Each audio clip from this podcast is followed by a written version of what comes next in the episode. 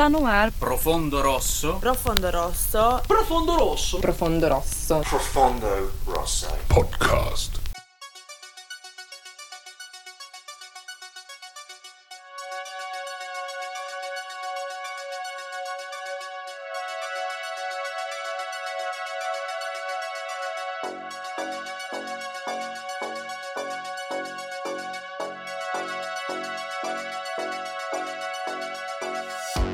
Bem, estamos no ar. Está começando mais um Profundo Rosso Podcast. O meu, o seu, o nosso podcast sobre cinema fantástico na internet. Eu sou o seu host, Rodrigo Marchetti, e tenho sempre comigo aqui o mestre da sensualidade moderna, Mário Lucas Carboneiro. Olá a todos, olá Rodrigo. Sejam bem-vindos aí a este sensual podcast. e vamos lá para o filme. Mais um filme escolhido, mais ou menos, pela galera, né? Porque foram duas opções. Mas vamos lá. Mais um filme que eu perdi, mas, né, um filme sensual, por isso estamos nessa vibe sensualité hoje. Ah, é, isso é verdade. Mas antes, antes de entrarmos na safadeza, vamos àqueles recadinhos que vocês já conhecem para mandar um e-mail para nós com dicas, sugestões, pedidos, críticas, manda um e-mail para nós no profundorossocast@gmail.com e você também pode pedir lá nas nossas redes sociais, no Instagram arroba profundorossocast e no Facebook facebook.com barra profundorossopodcast. Manda lá o seu recado para nós, pedidos. Fiquem ligados que essa temporada está quase chegando ao fim então tem que seguir a gente lá para saber o que ainda vai acontecer. Beleza. Ah, e só trazendo aí rapidamente, né? Pessoal que ouviu o último episódio, é, a gente teve uns problemas técnicos, então realmente aquilo ali foi problemas de gravação que acontecem, a gente não teve como regravar nem ajustar de, né, de uma forma melhor, mas a gente já pede aí desculpa pro pessoal, mas acho que deu para escutar apesar de tudo. É, a gente teve alguns problemas técnicos com link de internet e com a chuva que caía aqui, então meio que deu uma bagunçada em tudo. A gente esforçou aí para fazer uma edição boa, né, e deixar um, um programa, um episódio audível aí para vocês. Estou aí. Bom, chega de papo furado então, vamos ao filme do dia. Em uma cidadezinha do interior da Itália, os jovens estão assustados com a onda de violência que vitimou várias estudantes. Quatro garotas decidem tirar um tempo para descansar e esquecer da paranoia em uma casa de campo. O que elas não esperavam era que seriam seguidas pelo maníaco. E o filme de hoje é Torso, de 1973, Torso tem a direção de Sérgio Martino e o roteiro fica por conta de Sérgio Martino e Ernesto Gastaldi. A partir de agora, esse programa terá spoilers. Então, se você ainda não assistiu Torso, corre lá, assiste. Nós achamos uma versão no YouTube com áudio em inglês e legendas em inglês, para quem quiser se aventurar. Se não, tem aqueles meios a la torrent, né? Serviços de streaming por enquanto gente ainda não achou. Então vai lá, assiste e depois volta aqui porque aqui a gente faz aquela análise aprofundada. Bora! Hora do show, porra! Bora lá então, Lucas. Temos aí este filme que concorreu com quem? Com quem? Com O Segredo do Bosque dos Sonhos do Fulci. Acabou ganhando aí Torso, um giallo erótico, sensualité violento e com muita coisa pra gente falar aí, ou não, saberemos agora. É, então é isso aí. Até complementando a tua informação de antes, porque a gente viu esse filme antes uh, no DVD, né? Um DVD que tu tinha comprado de uma coleção de diálogos, né? Até não lembro qual é que é o nome da coleção, que Exato, tem, tem sim. A coleção, então, que a gente assistiu foi no selo da Versátil Box Diálogo Volume 2, que além do torso, tem uma lagartixa num corpo de mulher do Fulci, o que vocês fizeram com Solange, Crasso. Máximo Dalamano e A Breve Noite das Bonecas de Vidro, esse título fantástico aí do Aldo Lado. outro baita giallo. E então a gente viu né, esse filme aí. Essas, tem essas coleções aí com quatro giallos, até recomendável para quem quer conhecer o gênero. E esse filme, então, eu escolhi meio que aleatoriamente, confesso até que foi uma coisa de, de momento, assim, ah, aqui que eu vou, né, preciso escolher mais um filme, e veio esse, e foi esse que eu escolhi. Eu nem me lembrava que ele era tão carregado, assim, de, de nudez mesmo, eu sou o cara que, às vezes, aqui faço a, um papel mais puritano aqui, né, de dizer que quando eu acho que é mais ou menos gratuito, e nesse filme tem bastante isso, não é tão pesado quanto né, o do banho de sangue, é, mas enfim, né, tem bastante mesmo. Eu nem me lembrava disso. Mas foi um diálogo também que eu gostei, né, quando a gente fez essa maratona aí para assistir essa, esses DVDs aí. É um diálogo bem tradicional mesmo, porque né, a gente tem aqueles elementos clássicos, né? Um dos elementos clássicos é uma história bem confusa. Isso aí, né, não tem como negar. E aquele acho. tipo de edição que tu gosta? aquele tipo de edição aleatório, assim, e tal. Até nesse filme uh, não, não me chamou tanta atenção negativamente a parte da edição. O que me confundiu um pouco mais foi a história mesmo. E então a gente tem essa história um pouco confusa, tem um cast de pessoas ali, de atores que não é muito conhecido mesmo, né? Não, não se notabilizaram na carreira. O Rodrigo me corrige depois, tem alguém mais conhecido. Ah, eu vou guardar para as curiosidades, que é sempre ali onde eu posso refutar. É, onde eu sou refutado, exatamente. Assim, deve ter um ou dois, talvez, conhecidos, mas olha, de resto, né, atores menores, italianos. E mais um filme que é divertido. Acho que ele tem muitos acertos. De novo, né, o cinema italiano, ele é muito... Né, esse negócio da cinematografia, da, da, da filmografia mesmo, das filmagens, enquadramento, plano, muito difícil ser ruim. Os caras sabem que estão fazendo desse quesito aí. A locação, né, por ser na Itália, né, não tem como errar a gente tem aquelas cidades, né, com arquitetura clássica, uns cenários muito interessantes, ali tem uma montanha que, né, onde ela, as, as personagens vão na segunda metade do filme ali, e é um lugar muito legal, que a gente vê a cidade lá embaixo, ela está numa casa, aí tem um isolamento, ela tenta se comunicar com o pessoal da cidade, quando ela fica presa ali, a personagem da uhum. Jane, tudo isso muito legal. É, o filme faz essa, inclusive já dá para falar, né? Eu já até fiz menção, faz essa transição até uh, de um cenário para o outro bastante brusca, assim, começa na cidadezinha, assim, uma cidadezinha típica italiana, não muito grande, uh, né, mas também não tão pequena assim, e aí no meio do filme eles vão parar numa, né, num lugar ali perto, que é uma casa de campo, então, mas a gente tem essa transição brusca, assim, de, de cenário, sem muitas cerimônias, tal. Mas legal, né? A gente tem um, um mistério. Ah, funciona, relativamente falando. Não é genial, mas funciona. Morte, suspense, tudo isso, acredito que o filme consegue se virar bem. Então, como notas iniciais, eu digo isso. E, né, e o final também típico de Giallo, a gente tem aquela coisa do assassino que é meio louco, que tem um trauma e etc, etc. Tudo muito clássico assim, mas é um filme bem sólido, né? Vou ver o que o Rodrigo É, ele tem os, os, os, clichês que fizeram esse subgênero tão famoso, né? É trauma infantil e bonecas e mais um monte de coisa. Sim, bonecos. e bonecos, né? Mas essas coisas Tu até comentou uma coisa que o pessoal fala bastante, que esse seria um jalo bem tradicional. Eu já enxergo uma divisão que uma vez eu vi uns diretores franceses lá que fizeram a estranha cor das lágrimas do seu corpo. Eu acho esse título fantástico. Uma das coisas que o Jalo traz pra gente são esses, Sim, porque, títulos né, criativos. Se o, se o filme é ruim, pelo menos o título em geral é bom. Exato, e aí tem, né, ou é título com animais, ou é título de uma palavra só, ou é esses títulos mais elaborados.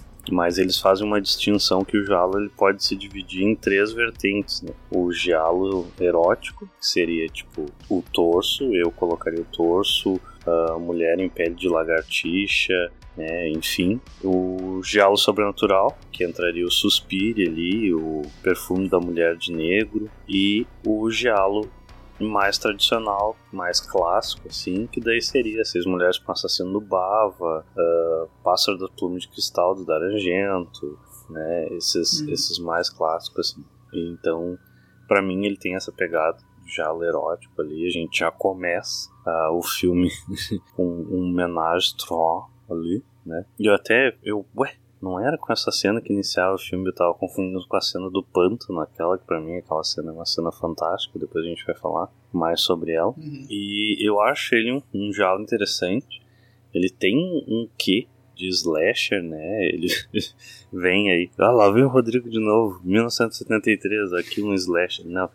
Ele pós, pós o, o, banho de sangue ali, né? O Bay of Blood, que a gente falou no, no episódio de número 11 aí né, dele que influenciou Sexta-feira 13 e os slashers diretamente. O Torso tem uma pegada, né? Até mesmo pela violência. Esse filme aí sofreu vários cortes ao longo do tempo e tal.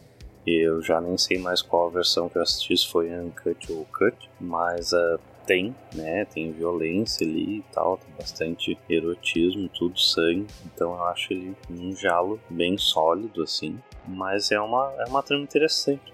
Ela até, basicamente, depois que tu termina de assistir o filme, ela é bem simples até, né? Quando tu entende, mas o começo ela é, é bem confuso, assim. Eu acho que tem um pouco da mão do diretor ali para confundir. Isso eu vou trazer até uma curiosidade depois em relação a isso. Né, que é para dar aquele, aquela enganadinha no espectador de quem é que pode ser o assassino ou não.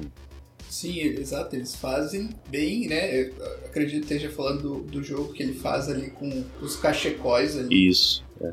Né? né? E, e, realmente aquilo ali é uma coisa que, que funciona para quem está prestando bastante atenção né? Do, nesses pequenos detalhes. Então acho interessante, sim, acho interessante trazer isso. E ele tem né, essa essa pegada que é um pouco de rocambole, assim, rocambole, é mistureba, assim, né? Principalmente nesse primeiro ato aí, que eles estão ainda ali, tem, tem o cenário da, da universidade, tem a, a cidade mais aberta ali, os personagens interagindo, a casa da, da Tina, e, tem várias cenas ali, a cena do pântano, a cena na, debaixo de um, de um viaduto, alguma coisa sim, assim. Sim. Tem vários cenários ali, que eu gosto bastante também daquela cena ali, com cena de tensão. Mas ali fica bastante confuso, mas confu não é só confuso, porque tem esses detalhes que o, o espectador pode captar e pode trabalhar até para tentar adivinhar quem é o assassino. Né? Embora seja difícil, porque em geral no final, quando vem a revelação, é uma coisa que tu não tem como saber, assim, não tem, não tem uma dica assim muito clara de né? Ah, é esse cara aqui por causa daquilo que vai aparecer no final. É, é quase que uma coisa yeah. que tu vê pela primeira vez, assim. Ah, então ele tinha um trauma por causa do irmão. Mas não tem como adivinhar não, não. isso, por exemplo. Tem como adivinhar. O cara até pode dizer, ah, é tal personagem, mas não tem, porque o filme foca muito em é. dois personagens específicos, assim, né? Um que é o, o Stefano lá, que é o loucão do cachecol vermelho, que tá perseguindo a Dani ali sempre. E depois o médico, né? Que eles já, já cruzou ali. A gente já viu ele algumas vezes observando os gurias ali e tal. Então o filme foca mais nesses, personagens misteriosos e tenta te levar para esse lado, assim. Ah, só um detalhe antes de mudar, porque uma coisa que me chamou muita atenção também, que ele faz, eles fazem essas transições bem sem cerimônia, assim, do ponto de vista de roteiro, que até, olha, dois terços do filme tu acha que a personagem principal é a Daniela. Exato, essa, exato. Né? Sim. E aí, do nada, ela morre. E aí vira a Jane, né? Sem nenhuma preparação, assim, não é normal no filme tradicional americano, que é o que a gente assiste normalmente. Normalmente começa já uh, seguindo os passos do personagem principal, mas não é o caso aqui, de fato. Sim, eu lembro a primeira vez que a gente assistiu lá, nosso maratona, que eu fiquei chocado. Eu, como assim? Morreu? Ué? Uhum. Não, nesse filme não era o que eu tava esperando, porque realmente fica meio confuso. Tu acompanha as duas, de formas separadas ali, as tramas, mas parece um. A Jane parece um personagem bem secundário, assim, né? É estranho, é estranho mesmo quando tem essa, essa mudança aí né, de, de perspectiva da trama, né? Tu, na realidade, ela se transforma na Final Girl, né? A Jane é a Final Girl. Só que é uma Final Girl que uhum. não é a personagem principal. É muito estranho. Sim, porque ela é uma Final Girl porque tem todo, inclusive tem aquela coisa da, né, do circuito da Final Girl, que ela vai encontrando, encontrando as pessoas mortas, uma coisa que eu não sei qual a explicação lógica, se é que existe alguma, mas isso acontece várias vezes de qualquer forma, né? Da Final Girl encontrando os corpos, etc. Isso acontece nesse filme e tem toda a perseguição, tem toda uma tensão dela no quarto ali, muito bom, muito bem feito. Sim. Né? Embora eu acho que uma mudança de tom, uh, não de tom, mas de ritmo muito forte também, né? Porque ele tá indo num ritmo mais rápido até elas subirem lá para casa de campo. E de repente, quando a gente começa a acompanhar a Jane e, aquele, e aquela tensão dela com o assassino, o filme fica muito lento, porque daí a gente vai vendo, né, praticamente cena a cena o que vai acontecendo ali Sim. com ela, né? Ela abrindo porta, fechando, ouvindo o espaço lá fora. É tudo bem lento, assim, acaba ficando um pouco arrastado. É, parece que ele dá uma esfriada, mas para se focar mais nessa questão do suspense dela. E aí depois dá aquela corridinha frenética ali pro final, com direito a uma luta semi-épica ali, com direito a voadora de dois pés no assassino. Essa cena mijei de rir, mas é bem, bem coreografada a cena de luta.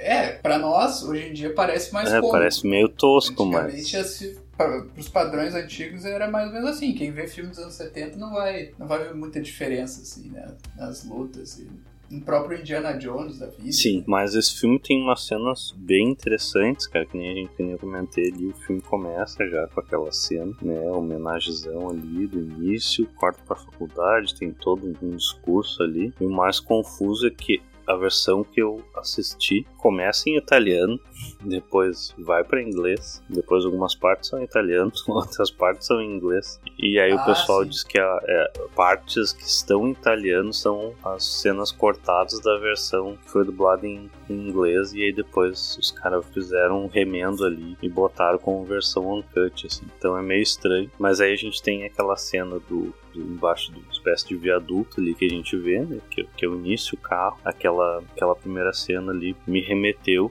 ao filme do Zodíaco, a ideia do- da história do Zodíaco, ali também do Ghost Killer, né? Do, do- eu esqueço sempre o nome em português do filme, é The Town, The Dread, The Sundown lá, esqueci. É, Assassino Fantasma, a cidade que parou, não me lembro lá. Que o, o assassino matava casais em carro e tal, numa, numa estradinha Sim, sim, lá sim. no torno dos Estados Unidos na década de 50. E aí me remeteu a isso, assim. E aí tem aquela, meio aquela coisa do slasher também. Do cara sair correndo. Ah, o cara tava nos espiando e tal. E aí ele já começa a exercer, né? A tensão. E, e é bem, bem dirigida a cena, né? Isso a gente vê que o Sérgio Martin é um diretor experiente. Tem umas, umas sacadas ali, uns movimentos de câmeras bem legais também. Mais, mais inventivos, assim, né? Que é uma Claro. coisa que o Jalo traz também, né? Da Argento vai fazer isso muito depois. É, a gente vê, assim, algumas coisas toscas. Eu- de novo, eu acho a cena muito boa, né? Mas, por exemplo, uma coisa um pouco tosca, ou até relativamente tosca, é, por exemplo, o jeito que o assassino praticamente pula do chão. Na minha visão, não tinha como ele tá ali onde ele tá quando a, a mulher vai. Porque é um, um terreno mais ou menos plano e não, não tinha como estar escondido, pular do chão Sim. e atacar. É um pouco. É um pouco tosco ali, mas, mas enfim, a cena toda funciona, não é por isso que vai estragar. É. E aí depois a gente tem essa, essa desenrolada do- da trama aí, que não é bem uma desenrolada, mas a gente acompanha ali os outros personagens e tal. Até essa cena aí que é Carol, então, vai com os motoqueiros lá numa vibe meio, meio amor livre ali, ri, galera consumindo uns tóxicos Uhum. ali, tocando uma música e tal. Mais nudez e sensualité. E aí a gente tem essa perseguição no pântano, então, que o cara um dos caras que tá perseguindo ela de moto, cara, eu juro. Só aquele cara caiu de verdade na moto, na lama ali, cara. Porque é muito real. Não pode ser. É e a cara de pavor do cara depois quando levando aquilo ali, o cara deve ter caído de verdade, com a cara na lama ali. E o, o diretor manteve, né? Não, né? Caiu, caiu. Agora vamos aproveitar né, o realismo da E cena. aquela cena, eu acho, acho que foi a cena que mais me marcou, assim. Isso, se o pessoal digitar Torso e tal, 1973 na internet, é uma das cenas pela qual o filme ficou mais conhecido ali. E, e aí tem esse pântano, né? A mina ali meio drogada andando pelo pântano, de pé descalço, que é uma coisa que, me, que tem um toque que me incomoda muito. Filme quando as pessoas começam a andar de pé descalço pelo meio do mar. Mas Principalmente num principalmente num pântano, né? Ali, e a névoa, e aí começa a criar todo um clima dela, acha que viu alguém, aí daí olha não tem ninguém, e aí do nada nosso assassino ali aparece tal, e começa um, um arrastamento pelo pântano ali, pela lama, né? E tem que dar aí os méritos pra atriz que se sujou bastante, teve a cara enfiada numa poça d'água na lama ali, mas né, é uma, uma cena bem brutal, assim. É, talvez o pessoal olhando assim, ah, não é tanto os padrões de hoje em dia, mas a gente está falando de 1973, né? Então é uma cena bem, bem violenta, não é à toa que esse filme foi, foi bem retalhado aí, mas é uma cena muito interessante, né? Que põe alguns slashers aí no chinelo, tanto cinematograficamente quanto em questão de,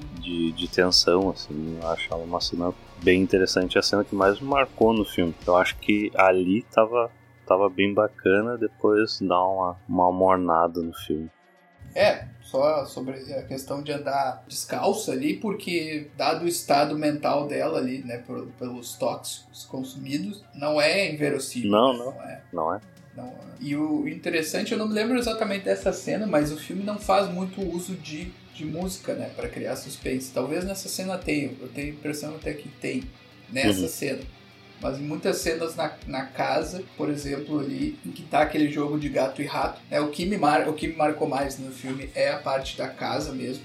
Ele consegue criar ali um, um jogo de gato e rato bem legal, porque não apela a coisas imbecis assim, né? Por exemplo, a, a personagem tem que fazer alguma coisa francamente idiota. Acho que não, acho que ela não faz, né? Então é uma cena bem construída, aquela ideia de dela notar, né? Claro, ver os corpos ali que tem alguém, né, que o assassino tá por ali, e aí ela começa a jogar todas as coisas para dentro da, esconder todos os vestígios de que ela esteve ali para o assassino não perceber que tinha mais uma pessoa, porque ele não tinha percebido mesmo. Durante toda a noite a gente tem até aquela, a gente vê aquela cena em que tem um corte bem abrupto ali também, né? Uma coisa que para os padrões do cinema hoje em dia talvez dificilmente seria feito, que é quando o assassino finalmente consegue entrar na casa. Não finalmente, porque não tem uma grande tensão, mas ele entra na casa e aí do nada a, corta para um sino tocando e já é de manhã. E a gente pois é, sabe. cara, eu quando eu assisti a segunda vez eu fiquei pensando, mas cara, será que cortaram a versão que eu tô assistindo? É, eu fiquei na dúvida. Ué, será que aquela vez que a gente assistiu apareceu o cara matando as minas? Eu fiquei, fiquei muito na dúvida. Não, mas acho que não. Acho que não. Daí depois é, rememorizando assim, o filme, eu, eu, acho que não mesmo, acho que era assim também, que tem essas versões diferentes, né? Mas não, mas eu não me lembrava que era tão abrupto o corte, mas eu me lembrava que tinha alguma coisa assim, né? Que a gente não via e depois no outro dia a gente uh, passava a seguir então a Jane. E aí ela descobria e aí o assassino né vem voltando ela consegue voltar para o quarto. E acontece isso aí que eu falei agora há pouco dela escondendo né os vestígios de que ela estava ali. Enfim daí tem aquele negócio dela tentando fazer um sinal de de luz pela janela com um espelhinho ali para ver se alguém da, da vila lá embaixo enxergava alguma coisa e né, viesse socorrer. Aí eu acho, eu acho que o médico aquele vê, né, eu tenho a impressão que ele vê alguma coisa, mas fica meio inconclusivo assim na cena. Só que aí, ali é manhã ainda, né? E quando ele chega na casa é só de noite. Esse pequeno probleminha. É que ele passa no posto antes. Eu acho que dá a entender que ele vê alguma coisa, mas ele também desconfia que ah, elas não saíram e tal. E aí o cara vai entregar o carro lá e ninguém atende. O hum. cara da, da oficina ali, que o carro da Jane fica pra, pra uma manutenção ali um dia antes, quando ela chega na casa. E aí depois é que ele então vai até a mansão ali, né? A gente pode chamar de mansão, porque uma baita uma, uma casa de campo ali, que tem uma justificativa plausível dentro do filme, que é uma, é uma coisa que eu achei interessante, não é simplesmente a gente vai acampar no meio do mato para fugir dos crimes que estão acontecendo, né, na, na, cidade lá onde a Dani tá e a Jane. Não sei se é Roma, provavelmente não, mas eles estão ali, não, é, né? Estudando e tal. E ela comenta que ela lembra de alguém usando aquele lenço, aquele cachecol e tal. E aí o, o assassino liga para ela, né? Que é uma das coisas que a gente tem também bem forte no diálogo, que é essa questão do, dos telefonemas com modulação de voz e voz diferente, ameaçando, torturando os personagens ali. E aí o tio dela, taradão, e, né, incita ela a ir para casa de campo levar as amigas e tal, pra, pra fugir disso aí. Então a gente tem essa justificativa para essa casa de campo aí. E uma coisa que é interessante é que o filme retrata as figuras masculinas como potenciais taradões, né, potenciais agressores ali, né, o, o, tempo todo, assim, todos. todos, todos têm uma cara meio de perturbado, né e são stalker e etc, etc. É, até a questão da cidade do interior ali é, é, um pouco mais, mais plausível, assim, até porque não tem nenhum, nenhuma agressividade, parece mais um, um fascínio. Oh, parece que, né, chegou umas mulheres bonitas na nossa cidade, mas o resto Exato. Muito abrupto. Porque o que a gente, o que a gente pode depreender ali é que é uma cidade universitária, tem uma universidade, eles estão estudando ali, mas é provável que as pessoas não sejam dali, né? Então por isso esse fascínio aí do, do, do povo local, assim, com um monte de mulheres e tal, vindos de outro lugar, inclusive a Jane é, vem num intercâmbio, né? Porque ela é inglesa mesmo né? na história, uhum. ou americana. É americana, se não me engano. É, então, é, acho que é americana. E a gente tem ali os lo, o louquinho da vila também. Ah, o né? Mudinho. Ah, que é assassinado. É, o Mudinho. Tem, tem uns outros ali também, né? Personagem caricato, evidentemente, de interior mesmo. A gente sabe que é uma caricatura, mas enfim, né? É o que o, o, o diretor tá buscando. Eu até né? acho que o entregador de leite, ele tenta usar como alívio cômico, né, cara? Mas para mim parece... Aí baixou o nível demais. Sim, sim. Não, mas é, mas personagens típicos italianos, assim, também bonachões e tal. E eu acho que sim, acho que o filme faz uma, uma representação legal disso. Ele é bem amarrado. Uh, apesar de, de ter, não sei se são pontas soltas, mas pelo menos ele soa confuso no começo ali por um bom tempo. Mas a gente vê que no, no fim das contas ele tem um polimento nessas coisas, porque as coisas elas são interligadas. Né? Algumas coisas, nem tudo, mas a, as partes mais essenciais da trama, pelo menos ali, elas têm uma explicação mais ou menos lógica. Né? Não é uma coisa. Eu acho por exemplo, para comparar ali com o banho de sangue, por exemplo, banho de sangue me parece muito mais confuso do que esse. Assim, ah, sim, com né? certeza, com certeza. Para, para é. mim parece que não se justifica aquela loucura do banho de sangue. Exato, a não, não ser tem... como, é, como a gente falou ali, uma banalização da violência, né? Esse Exato. aí, ele te dá meio quebra-cabeça, assim, uhum. algumas cenas, e aí depois, no final, quando o assassino conta o trauma de infância dele ali, e mais ou menos o que, que ele fez, né? O que, que ele matou as mulheres e tal, que aí tu começa a ligar, ah, era essa cena, era essa cena, foi por causa disso é bem banal a motivação, assim, mas é, tu consegue ligar os pontos, né? Tem uma justificativa, né? Tu consegue realmente costurar a história só no, depois do final ali, né? quando ele, naquela cena, quando o assassino se revela, então, pra Jane ali. Exato, sim, tu consegue fazer essa ligação, e no Banho de Sangue não, porque parece assim um monte de personagens mais ou menos gratuitos que a gente não sabe por que, que eles são tão malucões, tão malévolos, vamos dizer assim, tão maquiavélicos. Violentos. E violentos, sim, mas nesse sentido maquiavélico de querer ter poder, querer ganhar dinheiro e etc. A gente não tem esse pano de fundo dos personagens, então ele fica mais no ar. Esse aqui ele tenta, torso, ele tenta amarrar, né? Apesar de que com maior ou menor sucesso, a gente tem um filme mais, mais redondo. Mas, voltando ao filme, então, a gente tem o final ali, né? Onde é bem interessante a gente estava falando desse jogo de gato e rato, é quando o assassino então engana ela, porque ele já percebe, né, uhum. que a Jane tá ali dentro da, da casa. E eu acho bem interessante aquela cena que ela, bem coisa de filme, né, tenta derrubar a chave para pegar e tal no jornal. E o assassino tá ali, ele põe, né, ela erra a chave no jornal, ele põe ali em cima para ela e tal, se revela. Aqui temos spoilers, você sabe disso quando você deu o play né? Então se revela ali o, o professor né, da, da universidade ali que vem conversando com ela naquela cena aleatória da cidade ali. Exato, cena bem aleatória. né?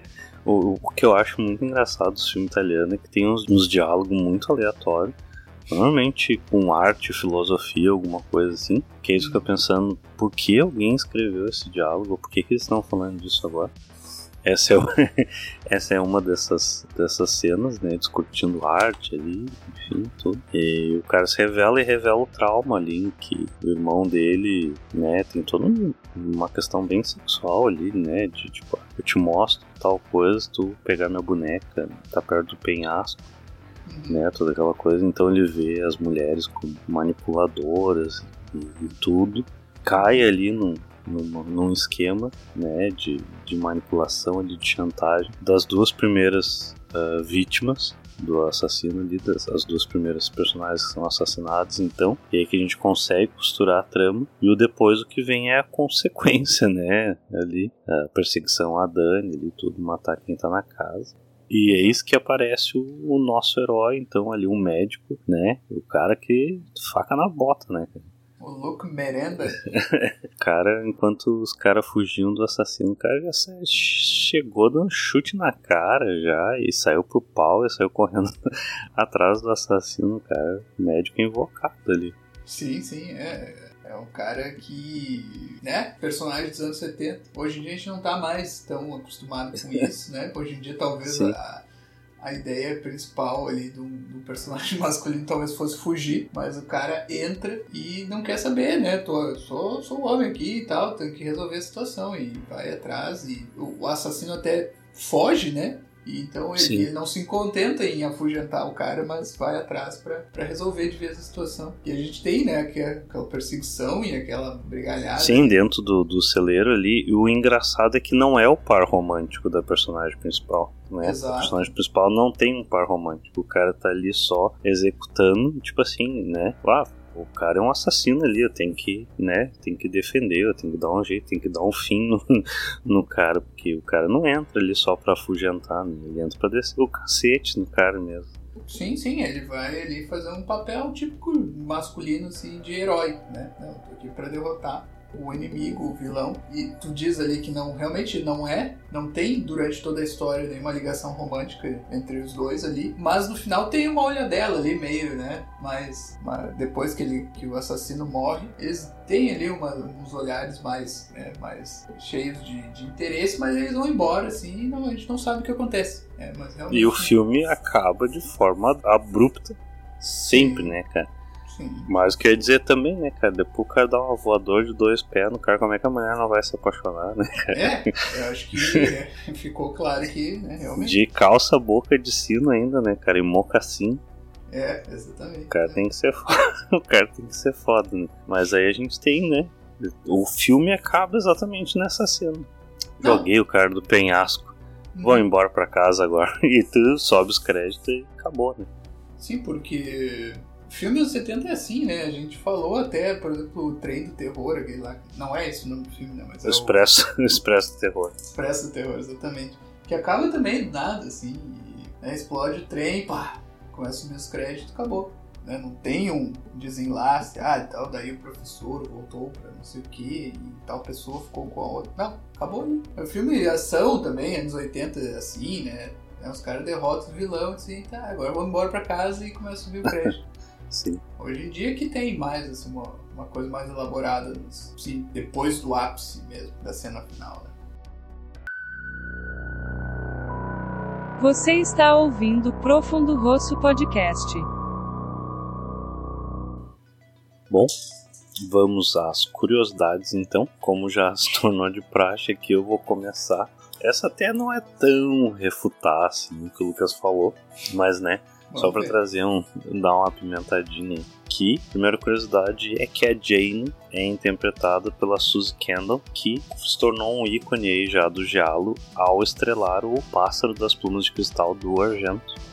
Então esse aí, o filme do Argento foi o filme que lançou ela aí no cenário giallo. Então temos uma atriz mais ou menos conhecida aí, pelo menos conhecida do público giallo.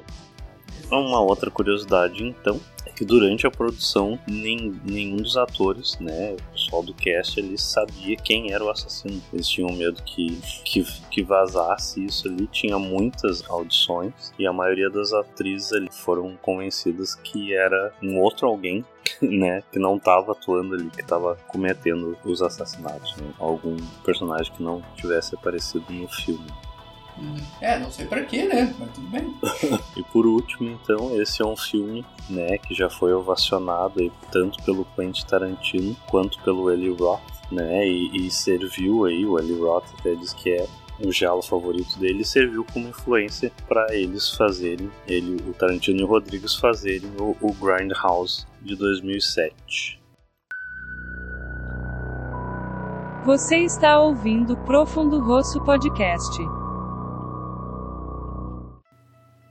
É isso aí. Ficou curioso para saber a nota do Tarantino? Não, quer dizer, a nossa? Mas antes, aguenta aí. Antes temos a nota da crítica abalizada. É isso aí, exatamente. É. Não tem a nota do Tarantino, mas tem a nossa aí, né? Então contentem-se aí. Ah, mas qual que tu acha que é a mais importante aqui no podcast? É a nossa, né, cara? É a nossa, né? Exatamente. O nosso podcast é nosso. O resto do mundo é outra história. Mas no IMDB, né, a nota, então, que nós temos é 6,5. Nota sólida aí, pessoal, com 5 mil pessoas tendo votado. Né? Número pequeno, né? não é um filme conhecido. E o Giallo não é um gênero muito conhecido. Ele é mais conhecido por referências mesmo né? Tem várias referências em vários filmes, né? E as, e a, as pessoas não sabem que são referências de Giallo, mas conhecem as referências de alguma Exato. forma. E no Rotten Tomatoes, nós temos, então, é, da parte da crítica balizada, 50% de críticos tendo dado notas mais positivas, notas com uma avaliação positiva, e 54% por parte da audiência, do público. Né? Um, uma nota 5 ali, né? quando, vamos dizer assim, por assim dizer, é, quando eu comecei na escola, isso aí até passava de ano, né? Depois eu... já não sei. a minha sempre começou com 7 já. Ah, é que tem uma escola melhorzinha, assim, na escola ah, pública. É, fui assim. chamado de Fui chamado de Playboy, mas tudo bem. De play... Playboy. Mas enfim. E, então aí o nosso ricaço aí do podcast, qual é que é a.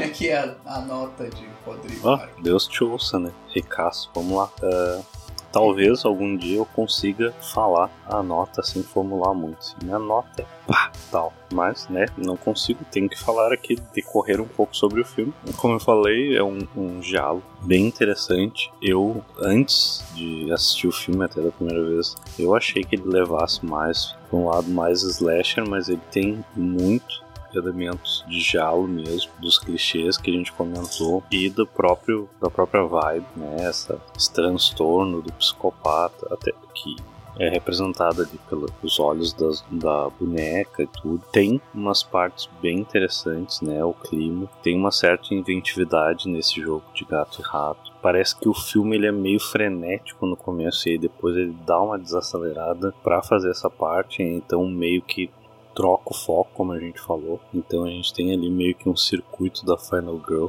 da Jane. Isso é interessante. Talvez fosse mais interessante se a gente tivesse o foco nela como personagem principal desde o início, né? Mas ainda assim ah, não. Sim não tira o mérito do final. Tem o um personagem do médico que o cara acha que o cara é só mais um, um taradão, ele ficou observando as mulheres e aí no final o cara, né, desempenha ali, mete a porrada no assassino. É, pra mim é a cena mais divertida do filme.